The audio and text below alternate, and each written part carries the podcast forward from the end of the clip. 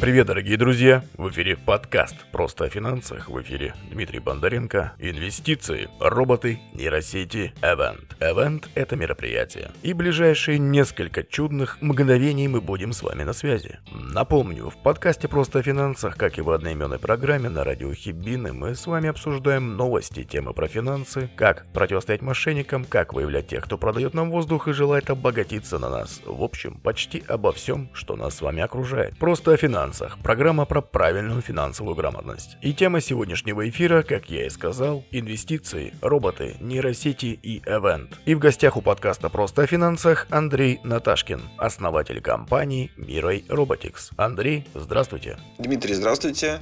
Рад познакомиться. Андрей, и давайте для наших слушателей более подробно расскажите, чем вы занимаетесь, чем занимается ваша компания, как вообще все устроено, сколько мероприятий, что это за мероприятия, где бываете, что делаете. Я являюсь основателем компании Mirai Robotics. Мы делаем передвижные выставки роботов и технологий. Мы их делаем как по России, так и в странах СНГ. При этом также имели опыт проведения выставок в Европе, в Соединенных Штатах. Особенность нашего бизнеса в том, то, что большинство наших выставок являются передвижными. То есть они переезжают из города в город, и каждая такая наша выставка за год объезжает примерно 8 городов. Соответственно, если пересчитать на количество выставок, которые мы делаем, это уже более 100 городов за год. Соответственно, каждые три дня мы открываем выставку и закрываем в том или ином городе, в том или ином регионе. Ну, то есть получается у вас и образовательная история, и просветительская, потому что дети, роботы, взаимодействие, интерес, развлекалово, обучение и просвещение. Да, все правильно. Мы делаем все выставки с уклоном в обучение, в образование, потому что мы хотим через э, развлечение, через интерактивную такую вот э, интерактивный способ взаимодействия с экспонатами, с Э, роботами, донести до наших гостей, как эти роботы устроены, как они работают, и таким образом, чтобы ненавязчиво но дать людям образование и такую вот познавательную историю. Целенаправленно, равномерно, плавно, аккуратно прививаете любовь к роботам, любовь к технологиям у детей. Это замечательно. Андрей, подскажите, пожалуйста, а почему именно роботы? Почему именно они? Когда и где и при каких обстоятельствах вы поняли, что вы хотите заниматься именно этим? Что именно вот вы, роботы, все, пошла история, пошла любовь и работа. Изначально мы давно еще занимались а, выставками. Это был первый мой бизнес. А, тогда не было никакого опыта, не было никакого понимания, что делать, чем заниматься, но очень хотелось попробовать. И, наверное, как и многие предприниматели, я пошел по пути того, чтобы найти что-то такое гипер уникальное, чего, естественно, ни у кого не должно быть. И именно вот эта уникальная моя идея, она зайдет и будет интересна, и я стану супер богатым. Но в большинстве случаев, как уже сейчас я понимаю, приобретя определенный опыт, это заведомо проигрышная стратегия, но в тот момент мне отчасти отчасти повезло, отчасти я сделал несколько правильных действий. А, то есть, как это было? В России на тот момент, наверное, они сейчас существуют, есть сайты с франшизами, и я там перебирал и смотрел, какие бизнесы вообще есть. То есть у меня не было цели купить франшизу, но у меня была цель найти вообще, чем люди занимаются, как устроен тот или иной бизнес, какие там цифры, доходности и так далее. Потому что ведь на большинстве этих сайтов можно запросить информацию, а, презентацию, финмодель и так далее. То есть, соответственно, понять, как вообще бизнес устроен. Понятно, что нужно держать в голове, что цифры эти там можно делить на 2, иногда на 3, иногда на 10, но в целом общая логика, она понятна. Тем более, грубо говоря, когда вы берете какую-то одну нишу, берете там, не знаю, 5 компаний, берете от 5 компаний финмодель, но все равно какая-то усредненная у вас появится понимание, как э, работает тот или иной бизнес. Ну так вот, и я нашел там выставку 3D-картин, ну, это как музей иллюзий. Это было очень странно, но, с другой стороны, мне показалась очень понятная бизнес-модель. То есть ты находишь помещение, эм, делаешь там вот эту экспозицию, э, нанимаешь одного кассира и делаешь рекламу. И все, люди к тебе идут, и ты получаешь чистую прибыль. То есть расходная часть минимальна, бизнес кажется простым, почему бы и нет, и такого никого нет. Э, я начал смотреть, откуда это пошло. Это пошло из э, Азии, там это действительно очень популярно. На самом деле даже и в Америке сейчас таких музеев много, прям много, и они очень популярные. Но у меня же не было возможности поехать на тот момент ни в Америку, ни в Азию, чтобы это посмотреть, как это работает там. И я поехал в город Нижний Новгород, и в Нижнем Новгороде, собственно, была такая выставка, и просто сидел в машине, читал количество людей, которые заходят на эту выставку, количество клиентов, количество гостей, общался с э, персоналом, который работал на этом проекте, то есть это кассиры, экскурсоводы, посмотрел в их тетрадке, сколько у них билетов продано, какое количество, в какой день и так далее. Ну и несколько там, ну, простых математических сложений и умножений привело к тому, то, что я понял, что, блин, а бизнес, походу, работает. И его надо делать. Ну, собственно, так и зародилась изначально идея делать бизнес в сфере развлечений, в, в сфере вот такой выставочно-музейной части. А с роботами уже любовь сложилась чуть позже, э, когда один из э, моих партнеров э, пришел и сказал, ребят, а может быть сделаем роботов? Он говорит, почему роботов? Он говорит, ну вот смотрите, есть компании, которые проводят такие выставки. Пошли по тому же пути, пришли, посмотрели, увидели, сколько людей, пообщались с сотрудниками, поняли то, что этот проект еще более интересен, и вот с таким, по сути, холодным расчетом пошли в это направление. Но уже потом, конечно, это все переросло в то, что поняли, что помимо там, простого бизнеса здесь еще очень много положительных смыслов, которые сам бизнес дает э, нашим клиентам, нашим гостям. То есть такой социально направленный, наверное, можно так сказать. Ну что, отлично, отлично. И такой прямой вопрос, Андрей. А где роботов берете? Тем более в нашем 2024 году, сами понимаете. Я думаю, трудно. Или как? А, роботов берем по-разному. Иногда договариваемся напрямую с компаниями, они их поставляют. Иногда мы покупаем через э, каких-то посредников. Иногда этих роботов дают бесплатно иногда по себестоимости, ну, то есть совершенно по-разному, в зависимости от компании и региона, в котором мы покупаем или берем этого робота.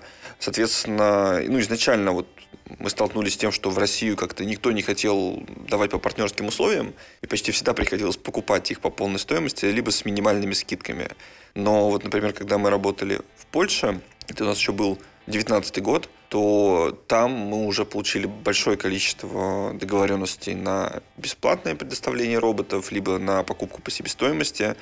И это, конечно, тогда резонировало очень сильно, потому что ну, основной расход при открытии выставки – это роботы. Соответственно, мы могли открыться сильно дешевле. И то же самое происходило, когда мы открывались в Соединенных Штатах – еще больше компаний готовы были дать роботов бесплатно. Но, конечно, все это требует времени, переговоров, договоренностей и ну, к сожалению, там наш опыт, например, в России, который на тот момент был сформирован, он особо эти компании не интересовал. Их надо было, ну, как бы, в любом случае показать первый кейс, первый, первую выставку в там, Польше или в Соединенных Штатах, соответственно, чтобы они уже приняли положительное решение. Но с многими компаниями все равно получилось договориться на тот момент по очень хорошим условиям. Хорошо, но роботы — это техника, а техника, ну как техника, это роботы, это еще и программы, некоторые называют эту историю искусственным интеллектом. Я бы не согласился, это по большей части алгоритмы. Ну да ладно, опустим эту тему. Но тем не менее, это техника, а техника имеет свойство ломаться. Тем более, ваш клиент — это дети, а у детей чаще всего ломается даже то, что не должно ломаться. Эти тут тем более роботы, тем более совмещенные с какими-то еще и проводочками, приводами, что-то двигается, должно шевелиться, должно с чем-то взаимодействовать. Как вы решаете эту проблему? Вот именно роботы, которые находятся на территории России. Как вы их ремонтируете в случае чего? Кого-то нанимаете, привлекаете, либо у вас в штате сотрудники есть, либо это аутсорсинг. Как вообще это работает? Как вы ремонтируете своих роботов? Ну, в 2024 году, конечно, все сильно сложнее, потому что, ну, элементарно на запреты на ввоз Э, многого оборудования, удорожание логистики, потому что напрямую покупать нельзя. Плюс некоторые компании, они прям отказывают, они прям не продают. И вот тут приходится, конечно, придумывать всякие обходные пути, делать заказы через э, другие страны и потом перенаправлять. То есть с точки зрения, конечно, логистики все подорожало для нас. Ну и, конечно, никаких о партнерских сейчас программах, скажем так, с производителями роботов говорить не приходится. Да, роботы — это такая ломучая техника, которая ломается постоянно. И большинство роботов, они не предназначены для того режима эксплуатации, который происходит у нас на выставках, потому что чаще всего это либо демонстрационные экспонаты, которые показали один раз в год на какой-то выставке под контролем трех человек, э, либо это история, которая там, ну, ну 2-3 часа в день может работать. У нас же они работают почти весь день, ну, понятно, кроме ночи. Соответственно, техника не выдерживает, техника ломается, но плюс-минус все оно ремонтируется. Особенно ну, несложно ремонтируется, если у компании, которую мы купили, есть нормальная техническая поддержка, но это роскошь. Такое бывает очень редко. В большинстве случаев э, нормальной техподдержки нет, и приходится разбираться самим. Но, конечно, самое э, больное – это когда вы договорились там с компанией. Вот у нас такой был кейс, э, из которых я запомнил. Это компания Canbot китайская. Они делали хороших, классных роботов. Мы у них покупали этих роботов э, по партнерским условиям. Мы постоянно их рекламировали. То есть мы работали в такой тесной связке. Но в конечном итоге по каким-то своим причинам компания закрылась. И технической поддержки нет никакой. Соответственно, это дорогие, сложные роботы, которых нам пришлось осваивать самостоятельно. И во время тех же самых поломок, то есть придумывать, находить какие-то способы решения. То есть все, конечно, это сильно усложнило, и такая история не единичная, таких историй у нас уже было много. И, конечно, ну, для того, чтобы с этим работать, мы нанимаем своих ребят-специалистов, кто на всем этом деле разбирается. Но чтобы это все не звучало так прям сложно и трудно, все-таки роботы в большинстве своем не сложнее, чем персональные компьютеры. То есть да, там есть моторика, там есть механика определенная, но принцип работы и принцип поломок, он вот очень схож. Поэтому нет, все эти проблемы, они, к счастью, моему решаемы. Ну и перейдем к следующему вопросу, Андрей. Мы же все-таки в подкасте просто о финансах, а мы здесь про финансы. А у вас эта история про бизнес, правильно? Правильно. Вот и поэтому вопрос такой. Вы когда решили заняться вот этим бизнесом, направлением, откуда были первые деньги? Как сформировали свой первый капитал? Были ли у вас инвесторы, какие-нибудь частные вложения, либо все это были ваши сбережения, ваш капитал? Как это происходило в самом начале? Ну, изначально, когда мы делали первый проект, про который я говорил, это вот выставка 3D-картин. Там мы начинали с партнером и просто вложили накопленный капитал. А, ну, это небольшие суммы на тот момент времени были. То есть просто то, что получилось откладывать с момента работы в найме. И ну, мы изначально выбирали бизнес, который не требует больших вложений. Уже когда мы открывали выставку роботов, там, да, там все было немножко сложнее, потому что вложения требовались сильно больше.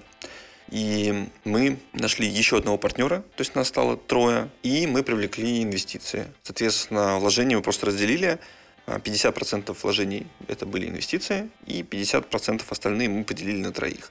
А тут, наверное, важный момент, то, что мы не занимались особо поиском инвесторов, просто так удачно получилось, что а, вот эти инвесторы – это те ребята, которым мы когда-то продали а, свой второй бизнес, и он у них окупился, они заработали, они умножили свой капитал, и как бы у нас уже была с ними такая хорошая у нас была хорошая репутация для них, поэтому переговоры были там очень быстрые. Буквально, наверное, за неделю мы обо всем договорились, пожали руки, подписали договор и начали работу. Отлично, отлично. Если не секрет, Андрей, а стартовый капитал, его размер какой был? Если не секрет, конечно же. А, стартовый капитал, ну это был 17 год, на тот момент это было ну, порядка, я, я опять-таки уже не помню точные цифры, порядка 7 миллионов. И, собственно, половину из этих денег дали а, инвесторы. И, как я уже говорил, вторую половину мы поделили на троих.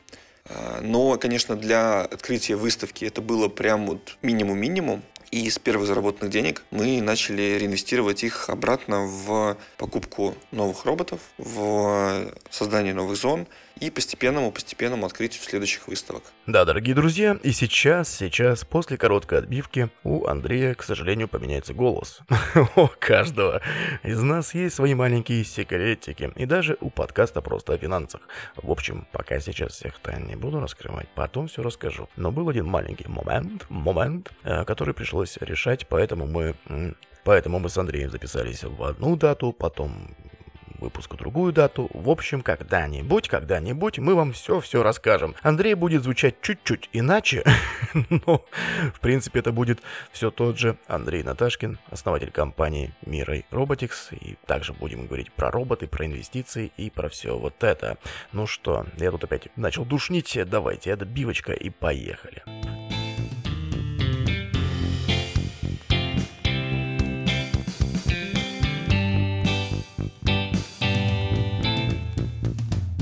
Андрей, расскажите, пожалуйста, а основные строки расходов по каким строкам проходитесь?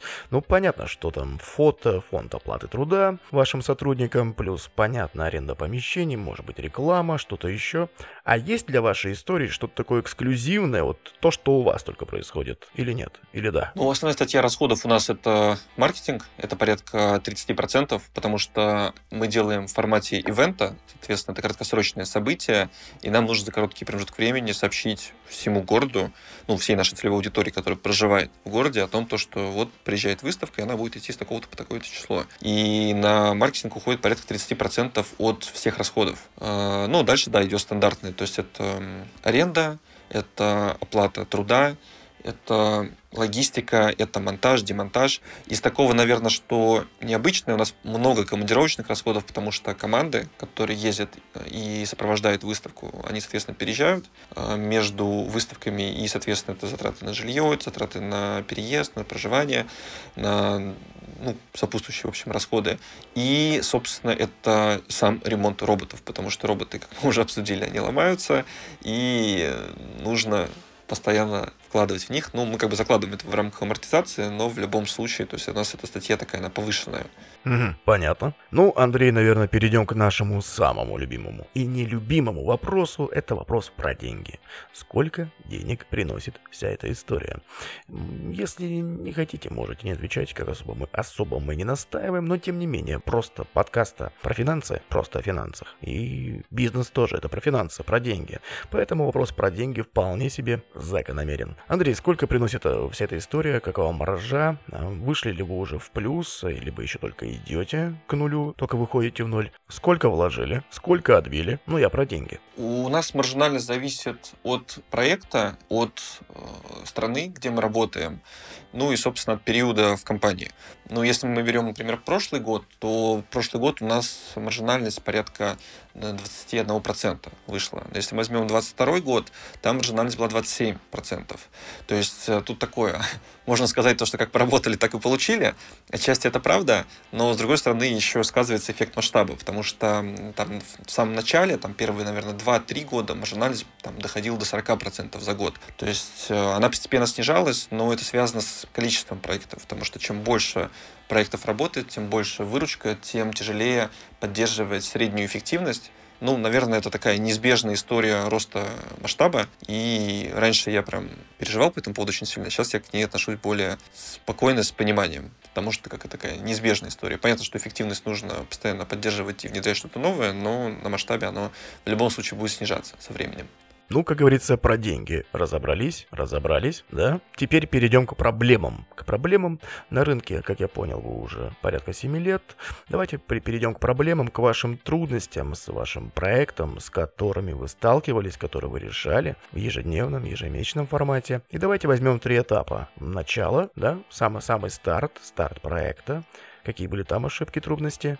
Потом возьмем серединку, серединку, когда уже набили шишек, разобрались, что к чему, где, куда, но еще, может быть, и не до конца, но уже опыт какой-никакой есть. И давайте, ну вот сегодняшний день, да, сегодняшний текущий год, как мы помним, не все могут смотреть во вчерашний день, особенно не все, как это, вся эта цитата. Ну ладно, не будем отсылочки делать никакие. В общем, давайте три этапа. Начало, середина и сегодняшний день. Трудности, проблемы, отличаются ли они, либо это все одно и то же, как по накатанной идет изо дня в день, и уже в порядке вещей это все решается. Либо они отличаются все же, и э, проблема в начале, проблема в середине, и проблема вот сегодня, это совершенно разные истории. Как у вас это происходит? Расскажите. Хороший, хороший вопрос на самом деле, потому что очень правильно заданный, потому что от разного периода в компании э, меняются трудности, то есть меняются проблемы, с которыми сталкиваемся.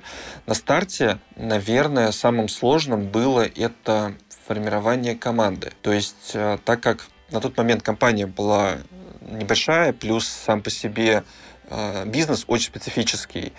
И сложно было притащить в компанию хороших специалистов, профессионалов. Вот э, здесь нужно было прям вытаскивать все лучшие факторы, все лучшие преимущества. И, собственно, наверное, тогда мы и начали смотреть вглубь бизнеса не с точки зрения, вот как это бизнес работает, то есть маржинальность, э, прибыль, а именно с точки зрения, что дает этот бизнес. Могу рассказать там историю, как пример. Недавно просто я как раз ее вспоминал вместе с э, командой. Это был у нас Екатеринбург. Буквально мы работали э, там, пятый месяц, мне кажется и открывали выставку в Екатеринбурге. Пришла девушка на позицию контроль качества, менеджер контроль качества с хорошим опытом, с хорошим бэкграундом. Вот у нас там помещение, где проводилась выставка, она была полностью черновой ремонт. Соответственно, у нас не было никакого офиса. Мы просто сидели вот там вот в подсобке за ширмой, скажем так.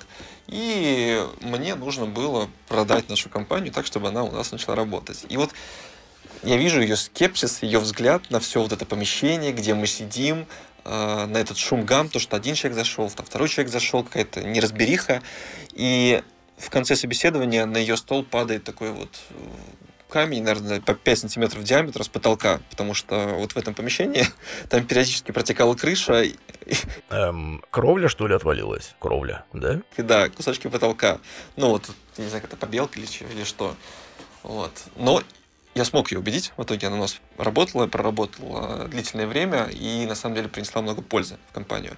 Но вот из таких, наверное, вещей вначале всегда сложно, потому что когда ты небольшой, когда твоя компания неизвестна, тяжело привлечь хороших специалистов. Наверное, вот все бизнесы с этим сталкиваются на старте. А со временем да, проблемы меняются. Вот могу рассказать там второй кейс. Это вот середина. Это 2019 год, 2020 год, а, когда наступила пандемия коронавируса так как мы делаем выставки, а выставки это ивенты, события, а, нам просто нельзя было вести деятельность никак. И да, кстати, Андрей, Андрей, а как проходил ваш 2020, тот самый коронавирусный 2020? Как он прошел у вас? Он, проходил очень тяжело, и очень важно было не попасть в кассовый разрыв, потому что у нас экономика складывается так, то, что мы сначала несем расходы, а потом получаем доходы потому что билеты заранее покупают редко, но все расходы делаются на старте. Это переезд, монтаж, аренда, э, рекламная кампания. Ну, основная ее часть. То есть порядка 70% расходов делаются вот у нас до открытия. А доходов собирается, ну, от всего, наверное, процентов 5. Соответственно, нужен был резерв а для того, чтобы, если вдруг что-то случится, у нас был запас денег. И э, я как раз тогда увидел вот эти первые новости о том, то, что появилась э, пандемия в Китае, о том, то, что начинает распространяться, а мы на тот момент были в Польше, у нас два проекта там работали, там эта паника была прям нешуточная. То есть в России на тот момент все было, ну, да, пронесет какая там пандемия, это где-то там далеко, ничего не будет. А мне уже тогда в феврале было понятно, что все, вот уже пришла. Я прям начал смотреть э, историю различных пандемий, ну, то есть я никогда с этим не был знаком. Я посмотрел вот последний список, скажем так, начиная с 50-х годов, то, что было, и как реагировало государство, какие действия делали. И, собственно, стало понятно, что нет, все, то есть нам надо готовиться, нам нужно сейчас ничего не вкладывать, то есть я полностью установил все вложения, э, и мы начали накапливать, накапливать резерв. Но и на самом деле, помимо резерва, нас еще спасло то, то что э, выставки были разбросаны, две у нас было в Польше, две было в Казахстане, и остальные были в России на тот момент. Соответственно, Польшу закрыли первую, Россия еще, по-моему, у нас порядка месяца поработала, э, затем закрылась Россия, Казахстан, и э, через три месяца закрытия Польши открылась Польша. И там началась такая история, то, что мы в Польше занимались таким прогнозированием, то есть там ограничения вводили в зависимости от региона и города. И было видно по графикам, когда заболеваемость была, ну, прям длительное время росла, было понятно, что после вот этого роста будет спад. Это на самом деле, мне кажется, как на фондовой бирже. Очень такие схожие тенденции. И глядя на эти графики, я понимал то, что вот сейчас здесь пик заболеваемости, и нам надо ехать сюда, потому что через примерно три недели пойдет на спад, и ограничения снимут. И вот мы играли в такую угадайку, в такое прогнозирование, и это позволило нам в Польше проработать вот как раз год, мы там за этот год, собственно, смогли восстановить э, финансовое состояние компании и начали потихоньку открывать проекты в России. Вот, но было очень сложно. То есть мне там в моменте пришлось уволить порядка 80-90% сотрудников. Ну да, непростой выбор, однако, непростой. потому что, ну, одним днем просто, потому что было понятно, ну, что все, то есть, как бы нужно оставить только там тех, кто может сейчас в моменте хоть какую-то дать прибыль, э, пожертвовать, да, большим количеством людей, но сохранить будущее для компании. Ну, на дворе сейчас 2024 год, и вопрос такой, да, который был там, текущие проблемы и задачи, они отличаются от тех проблем серединки в начале. Понятно, 20 у нас идет мимо. все, все, все все понимают. А сначала и с какими-то другими этапами, или все, или все так же? Я пока рассказывал про пандемию вот, коронавируса, как мы это проходили, я понял, что, конечно, после того опыта все следующие кризисы, все следующие сложности были сильно проще. А, наверное, из текущего, что могу рассказать, это вот кейс у нас сейчас с открытия в Соединенных Штатах. Мы открылись сначала в одном городе, потом мы поехали во второй город, и у нас не складывается там экономика. То есть вот мы как не пытаемся, у нас не получается. Сейчас мы планируем открываться в третьем городе, и уч, учитывая все наши там прошлые ошибки, но на самом деле мы изначально допустили одну просто наиглупейшую ошибку. Я не знаю, ну, то есть это там моя персональная ошибка, почему я до этого не додумался. То есть на тот момент, когда мы э, обычно выходим на новый рынок, мы сначала тестируем спрос. И здесь мы тоже тестировали спрос, но мы запускали рекламу, не на продажу, а на сбор заявок. То есть мы собирали заявки с людей, которым интересно. То есть мы пускали вот на них рекламу в определенном городе и смотрели, как люди реагируют. И мы видели классные цифры о том, что люди очень легко подписываются на рассылку, на скидку, что очень у нас ну, дешевая реклама. Но мы не учли тот фактор, что подписка не значит то, что человек купит по итогу. И потом уже спустя время, когда мы решили протестировать и запустить на продаже, уже после двух неудачных опытов, мы просто ну, выбрали рандомные города в Соединенных Штатах, в разных регионах и запустили прямо вот на продажу. То, что, смотрите, ребята, открывается выставка у вас через месяц, покупайте билеты, вот вам скидка 20%, если вы купите раньше. И четыре разных города показали кардинально разные результаты. То есть э, Америка очень разная по своим регионам. И я ее оценивал с точки зрения все-таки как Россию, как наш, вот, и как мы, наш, нашего европейского опыта, и подумал то, что, ну, если интерес был на базе там оставления заявок, значит, и люди будут покупать. Ну, я, собственно, оказался неправ, и эта ошибка была на текущий момент самая дорогая за 7 лет для нас. Ну да, ну да. А вся эта история с аналитикой, с прогнозами, прогнозированиями, дело тонкое, дело непростое. Ну, идем дальше, Андрей. Переходим к следующему вопросу. И на этапе, как говорится, переговоров э, до записи подкаста, одна из тем, которая была также предложена, это вопрос, э, такая тематика, почему иногда стоит потерять деньги в бизнесе, чтобы получить намного больше потом. И я так понимаю, что эта история у вас личная, вы это пережили в том числе лично, и эта история такая своя, да? То есть есть о чем сказать, есть о чем поговорить, и вы с этим сталкивались. Расскажите, почему иногда стоит потерять деньги в бизнесе, чтобы получить намного больше? И как это работает? Работает? Тут, прежде всего, по моему мнению, вопрос интерпретации. То есть можно это интерпретировать как потерю денег, а с другой стороны, можно сказать то, что это приобретенный опыт. А мы ведь там платим за образование в ВУЗе, в ну, если мы где-то дополнительное образование какое-то получаем, и там такого вопроса не возникает, то, что мы потеряли деньги. Нет, мы вложили в свое образование, свою компетенцию. В бизнесе работает та же самая история, да и не только в бизнесе на самом деле. То есть вот любые потерянные деньги, если делать правильные выводы и посмотреть на эту ситуацию, надо воспринимать как просто полученный опыт, который позволит, собственно, потом заработать больше. И как пример, вот думаю, сюда как раз хорошо ляжет э, вот эта история с э, пандемией, о которой я уже рассказывал, о том кризисе, который мы проходили, когда компания закрывалась, когда мы не могли вести деятельность, и все стояло просто на стопе, и было непонятно вообще, как действовать дальше и сколько это продлится. Вот на тот момент, когда мы зашли в этот кризис, мы были э, на рынке СНГ, вот пограничные. Вот мы были либо ну, как бы между вторым и третьим месте среди всех конкурентов. А, но за счет вот этого кризиса, за счет этой пандемии, за счет тех действий, которые делала наша команда, мы вышли э, после пандемии лидерами рынка. И сейчас, вот спустя уже, сколько у нас прошло, ну, два года, наверное, можно считать, когда именно вот уже все ограничения ушли, мы в три раза превосходим нашего ближайшего конкурента. То есть это позволило нам сделать такой прям квантовый скачок. И на самом деле часто вот эти переломные решения, пересмотр стратегии, э, пересм... ну, как бы ты для того, чтобы выжить, ты ищешь любые возможности, как сделать лучше. И это очень сильно помогает. Поэтому я считаю, что это вопрос отношения, прежде всего. Любой такой кризис – это на самом деле отличная точка роста для того, чтобы стать лучше и, как в конечном итоге, зарабатывать больше. Ну, получается, как к этому относишься, так оно и пойдет, да? Как корабль назовешь, так он и поплывет.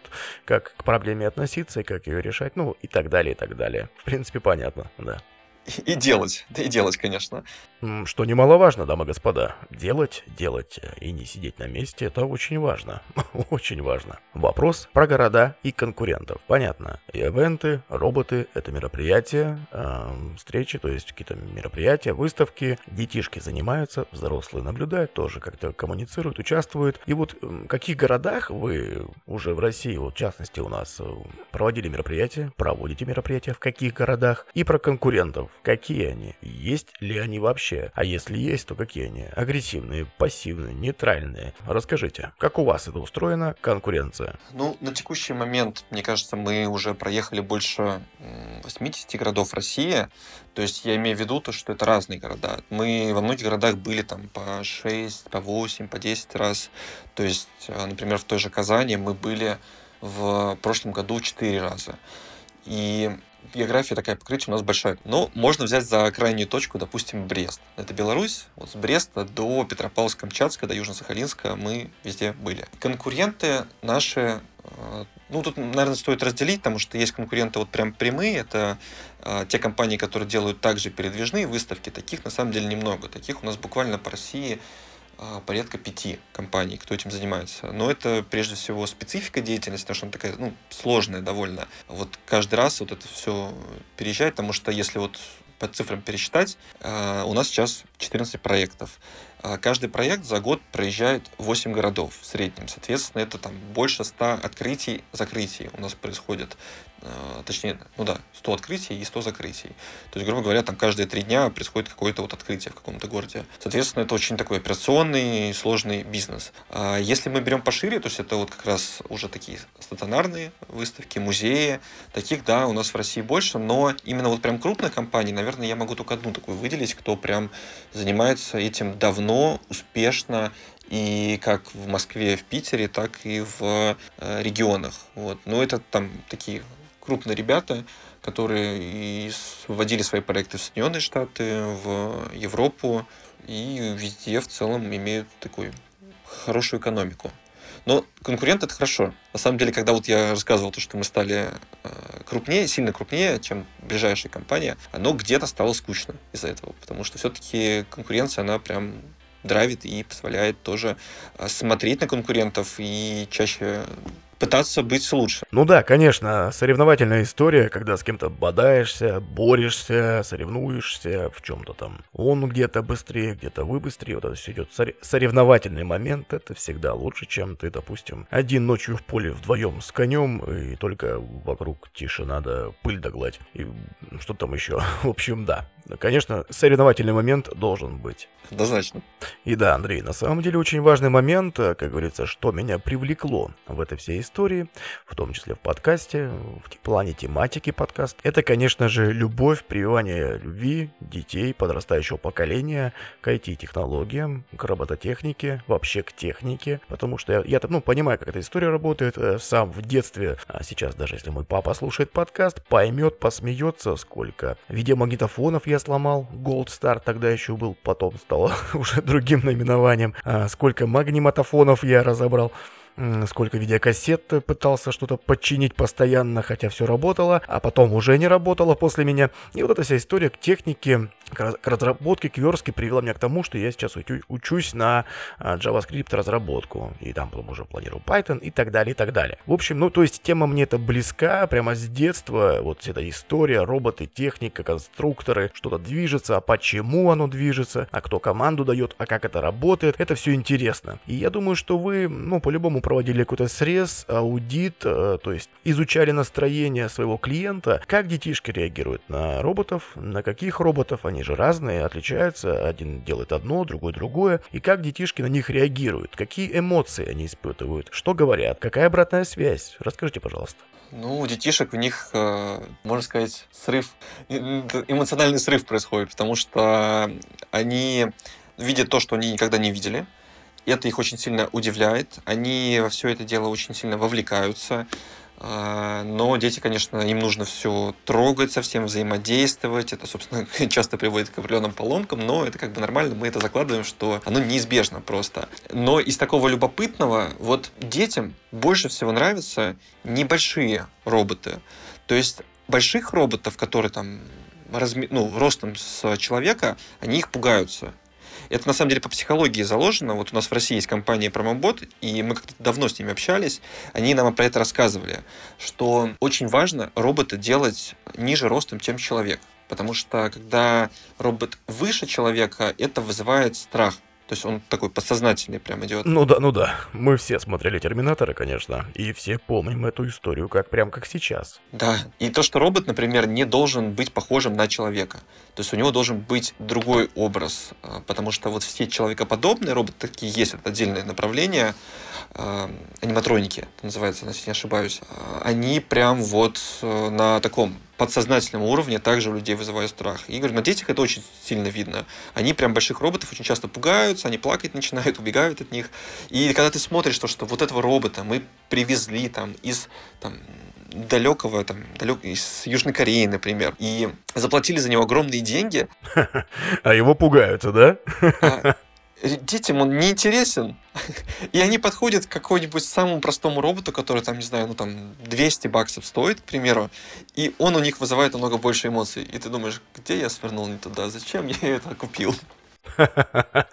Суровый мир капитализма, да, соглашусь, соглашусь. Слушайте, а детишки у вас не просили там подарить, в лизинг отдать, в аренду, там, у родителей клянчат, мама, папа, купи, купи, купи, хочу, хочу, домой хочу, такого же робота. Э, да, такое периодически происходит, да да, да. То есть э, спрашивают, где можно найти, где можно купить.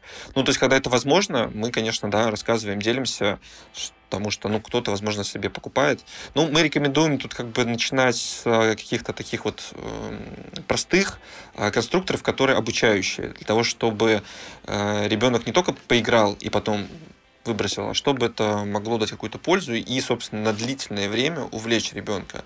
А, ну, лучше всего увлекает в данном случае это какое-то такое базовое программирование там, на что-то похожее на Scratch. Вот. Ну, понятно, там каждая, каждая компания не делают какой-то свой а, язык, но все так или иначе они делают ну, вот, примерно в таком стиле. Вот. Ну и, наверное, один из уже из последних вопросов. Беседа, конечно, идет хорошо, но, к сожалению, все хорошее рано или поздно заканчивается. Как и наш выпуск подкаста, вынужден, дамы и господа, вынужден подходить к своему логическому завершению. Андрей, меня сейчас что интересует? Снова деньги. Подкаста про деньги.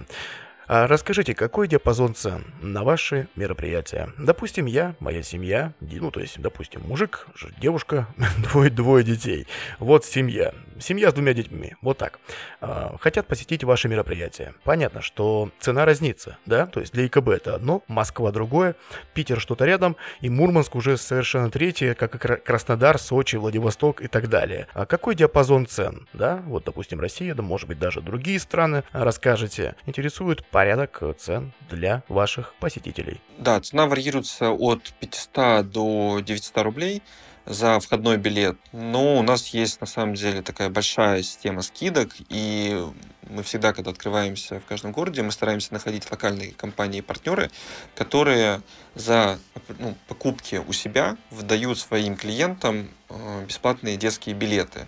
Это такой такая форма акции, то есть это дает очень хорошую скидку, по факту родители платят только за себя, а ребенок проходит бесплатно.